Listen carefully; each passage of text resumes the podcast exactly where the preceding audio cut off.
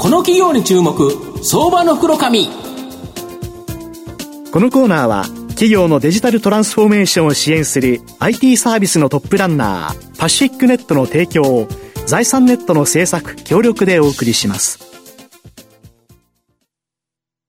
ここからは、相場の福の神、財産ネット企業調査部長、藤本信之さんと一緒にお送りしてまいります。藤本さん、こんにちは。毎度、相場の福の神こと、藤本でございます。まあ、株式急騰という形でですね、はい、まあ、菅さんが出ないっていう形で、一気に買い戻しが入るという中ですね、まあ、新興市場、マザーズが少し弱い。まあ、だけどこれいつまで続くのかなって考えたらですね、やっぱりここで本当の成長銘柄、やっぱり注目すべきかなっていういう形でですね、今日、東証マザーズの銘柄ご紹介したいというふうに思います。はい、今日ご紹介させていただきますのが、証券コード4069、東証マザーズ上場、ブルーミーム代表取締取締役社長、松岡正則さんにお越しお越しいただいてます。松岡さん、よろしくお願いします。よろしくお願いいたします。お願いします。ブルーミームは東証マザーズに上昇しておりまして、株価現在2235円、1単位22万円少しで買えるという形になります。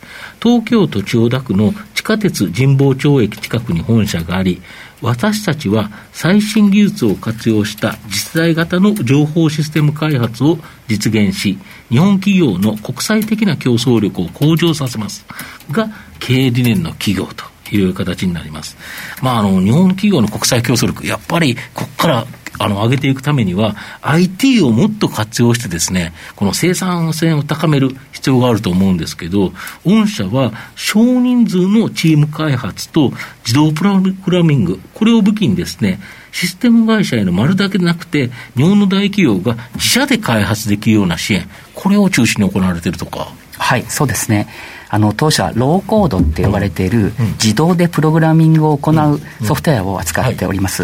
ローコードをご存知でしょうか？わそうなんですよ、はい、このローコードを使うと、うんうん、通常20人から30人ぐらいで、えー、行うシステム開発を4、5人で行えると。すごい生産性高いですね。そうですね。うん、なるほど。で、これ、今までは日本の大企業って自分で作ってないですよね。そうなんです。あの、ほとんどの大企業がですね、うん、まあ、ここ40年間、うん、システムインテグレーターと呼ばれるシステム開発会社に、うんうん、まあ、システムの開発をまあ丸投げしてると。そうですね。なんか作ってよっていう感じですよね。そうです、そうです。はい。で、大体いい感じで作ってよっていう。そうです、そうです。うん、はい。これなかなか難しくて、今本当にトラブル起こってますよね。そうですね。なかなかそのトラブルが起きたときに、うん、えー、どこに問題があったのかですとか、うんうん、誰の責任なんだっていうか、よくわからなくなってるっていうのが現状かと思います。そうですよね。なんか、みずほさんとか大変なことになっちゃったっていうのも、だから3つのところに委託してたのをひっつけちゃったら、ぐっちゃぐちゃになっちゃったっていう。一つのところに頼んでないと、やっぱりちょっと大変だけど、それも本当は自分で開発すべきですよね。そうですね。本来はあの内製化と呼ばれるですね、うん、自分たちの、まあ、社員で、うん、えー、システムを開発するっていうのが一番望ましいと思います。うんで、やはりこの丸投げをやめて、やっぱり内製化したいっていう企業、増えてきてるんですか？そうですね、うん、あの大企業を中心に、うん、やはりこのコロナ禍でリモートワークが進んでたりですとか、あと DX ですね、この流れで内製化の流れが非常に強く広がってます。なるほど、はい、で日本では、この IT 人材、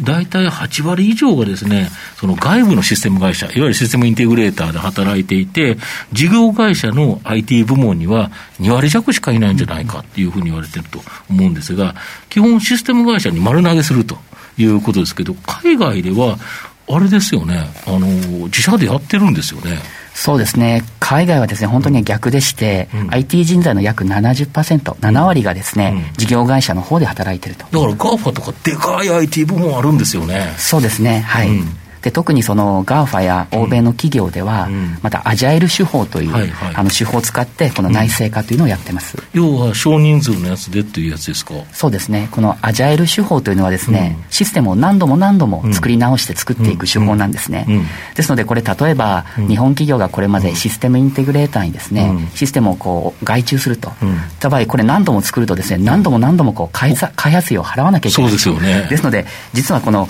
えー、外にお願いする体制ではですねこのアジャイル開発でほぼできないんです、ね、なるほど、これだけど、システムって一回作って完成というよりは、どちらかというと手直しして、実際の業務にうまく合わせフィットさせながら作っていった方がいいシステム出来上がりますよね。そうですね。やはりあの欲しいシステムっていうのがなかなか最初わからないので、一、うん、回作って使ってみてまた改良していくと、うん、まあ、これが最も大切だと考えてます。そうですよね。要は本当に実際にあの業務で使ってみて、あ、ここ使いにくいな、こここう改善したらっていうのが、どんどんと出てくるのがシステムですよね。そうですね。それを最初から全部分かってて、完璧なソフトウェア作れるはずないですよね。そうですね。うん、ですので、昨今のこのスマートデバイスのですね、うん、普及がですね、このスピードをすごく加速されてます。はいはい。で、スマホとかのあれそうですね。はい、あの特にあのアプリケーション、あの使ってないのにどんどんどんどん更新されると思うんですけども、ねはい、あれこそまさにアジャイル開発になるんですね。なるほど。そか、アプリって、あれですよね、まあ、一回使ってみて、どっか使い勝手が悪いところとか、お客さんがこうした方がいいよって言われたところ、ちょっとずつ直すから、だから、どんどんバージョンアップ勝手にしてってますよね。そうです、そうです。はい。ですので、お客様の声とか、ユーザーのまあ書き込みを見てですね、うん、それをこうフィードバックしても、すぐ直してリリースしていくと。うん、まあ、これがまあ企業に今求められていることかと考えてます。なるほど。で、御社のお客様はおよそ130社はそうなんですけど、日本の著名な大企業が、まあ、過半でですね、まあ、御社のお客様って、時価総額が足すとすごいことになるみたいですよね。そうですね、約130兆円になりますね。うんうん、ですので、上場企業がまあ700兆円ぐらいですので、うん、まあ、約2割ぐらいの上場企業様にご利用いただいてます。そうですよね。はい、130社で130兆円、割ると1兆円なんですけど、ね、ちょうど1兆円なんですけど、はい、だけど、それよりでかい会社もあったり、はい、まあ、数千億円の会社もあったりっていうことで、130兆円。ということは、上場企業750兆2割あるっていうことは、これ、大体トップの企業ですよね、御社の場合。そうですね、はい。うん、業界の、はい、やっぱそういうところから、やはり内製化っていうところをやんなきゃいけない、うん、とすると、御社を活用しようという形で、もう使っていってると。いうことですか。はい。これ、もっと広がる可能性ありますよね。そうですね。あの、うん、中堅企業にもどんどんどんどん広がる可能性がございます。うんうん、やはり中堅企業はですね、これまでシステムが欲しくても、なかなか作れないと。予算も取れないし、期間も取れないと。これが、まあ、当社の自動プログラミング、ローコードを使うと、少人数で短期間でできますので、えー、作れなかったシステムが作れるようになるという可能性があります。逆に言うと、中堅企業にこそ活用できるということですか？そう、ねはい、そうすると、御社は今までは大企業を中心にに大企業が変革しようとするところを手伝ってきたという形なんですけど、こういう中堅企業にも広げていけば、マーケットめちゃめちゃ拡大しますよね。そうですね。まあ日本全体のまあ競争力が上がっていくと考えてます。うん、で、御社はただですね、あの上場してですね、なんかパッと見ると売上高が減ってるように見えちゃってると。要はプログラミングの自動化する技術でですね、世界中で最も優秀なプログラム、まあ、これを厳選してですね、お客さんに提供していると。ただ、この売上高の計上方法が変わっちゃったんで、その、このパッと上場した時の今期の売上高、前期に比べて、なんか減ってるように見えちゃうと。はい、これどういうことですか？これはですね、まあ、当社は世界中の、まあ、ソフトウェアを仕入れてお客様に販売しております、うん、でこの会計基準の変更前はですね、うん、あのお客様の、まあ、仕入れ価格に、まあ、当社の利益を乗せて、うん、販売価格をそのまま利益、うん、あの売上高にはい、乗せたと、でこれ会計基準変更後はですね、うん、利益だけを売上高に入れるということで、あのお客様への販売価格から、うん、えー、仕入れを引いてですね、まあ、利益だけを乗せて売上高に計上している、まあ、ここが大きな変更点になります。なるほど。ただこれはストック型収入で、はい、御社としてはコツコツコツコツ入ってくるあれですよね伸びていく収入ですよね。そうですね。そうですよね、はい、でしかも今今まではその売上高増えてて、利益率が低く見えてたけど、はい、逆にこの利益だけを計上するっていうことは、すごく利益率が高く見えますよね。おっしゃる通りですね。はい、そうすると売上高は伸びてないんだけど、はい、御社の DX 事業全体はどんな感じなんですか、まあ、全あの全体は非常に拡大しておりまして、うん、あの会変更あの会計基準の変更前で計算するとですね、うん。まあ、20%以上の伸びをしている、あそうなんですか、はい、だからなんか前期上がってきてで今期上場してるのになんか売上高が減るっていうのは ね、なんとなくえ投資家としてはえっていう上場ゴールかよっていうツッコミがいっぱい来てるんですけど 違うよということですか？そうですね、はい、そこは勘違いよと、はい、なるほど。御社の今後の成長を引っ張るもの改めて教えていただきたいんですが。はい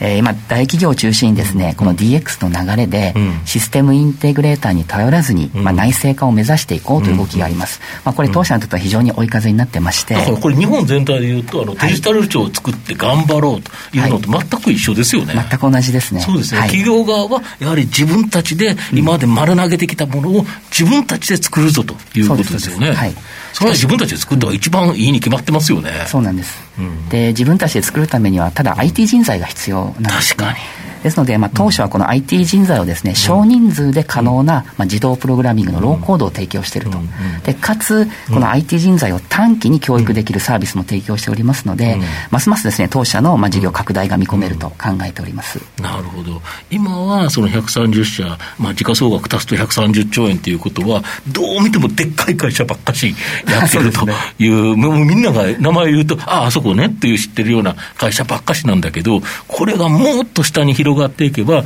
日本の裾野がガッと上がってくるということですか。すね、なるほど。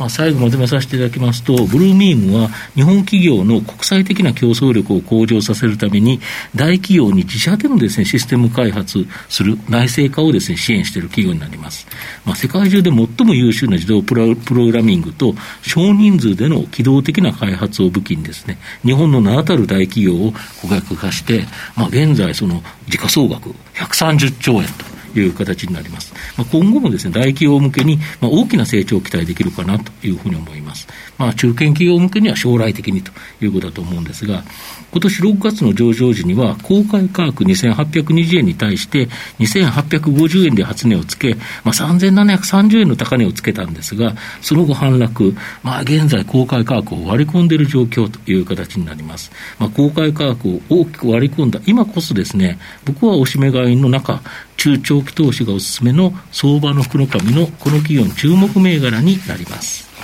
今日は証券コード4069東証マザーズ上場ブルーミーム代表取締役社長松岡正則さんにお越しいただきました。松岡さんありがとうございました。ありがとうございました。藤本さん今日もありがとうございました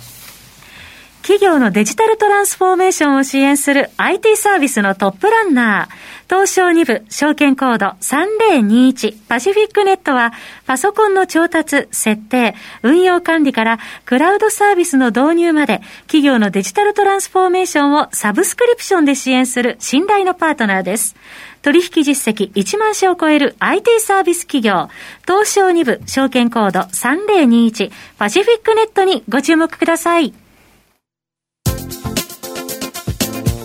この企業に注目相場の袋紙このコーナーは企業のデジタルトランスフォーメーションを支援する IT サービスのトップランナーパシフィックネットの提供を財産ネットの政策協力でお送りしました。